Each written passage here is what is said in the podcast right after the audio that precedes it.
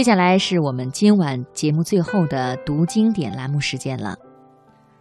联合国教科文组织正式通过决议，将中国申报的二十四节气，中国人通过观察太阳周年运动而形成的时间知识体系及其实践，列入联合国教科文组织人类非物质文化遗产代表作名录。那今天的读经典，我要给朋友们节选二十四节气中描写冬天的经典诗句，跟大家一起来分享。立冬，十一月七日前后，冬季来临。古诗十九首之孟冬寒气至。孟冬寒气至，北风何残凛。愁多枝叶长，仰望众星列。三五明月满，四五蟾兔缺。客从远方来，遗我一书札。上言长相思，下言久别离。志书怀袖中，三岁自不灭。一心抱区区，拒君不识茶。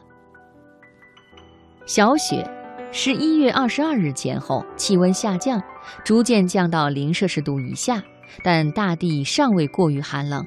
虽开始降雪，但雪量不大。我们来欣赏小雪，唐·戴叔伦。花雪随风不厌看，更多还肯湿林峦。愁人正在书窗下，一片飞来一片寒。大雪，十二月七日前后。大雪的意思是天气更冷，降雪的可能性比小雪时更大了，并不止降雪量一定很大。我们来欣赏唐白居易的《问刘十九》。绿蚁新醅酒，红泥小火炉。晚来天欲雨，能饮一杯无？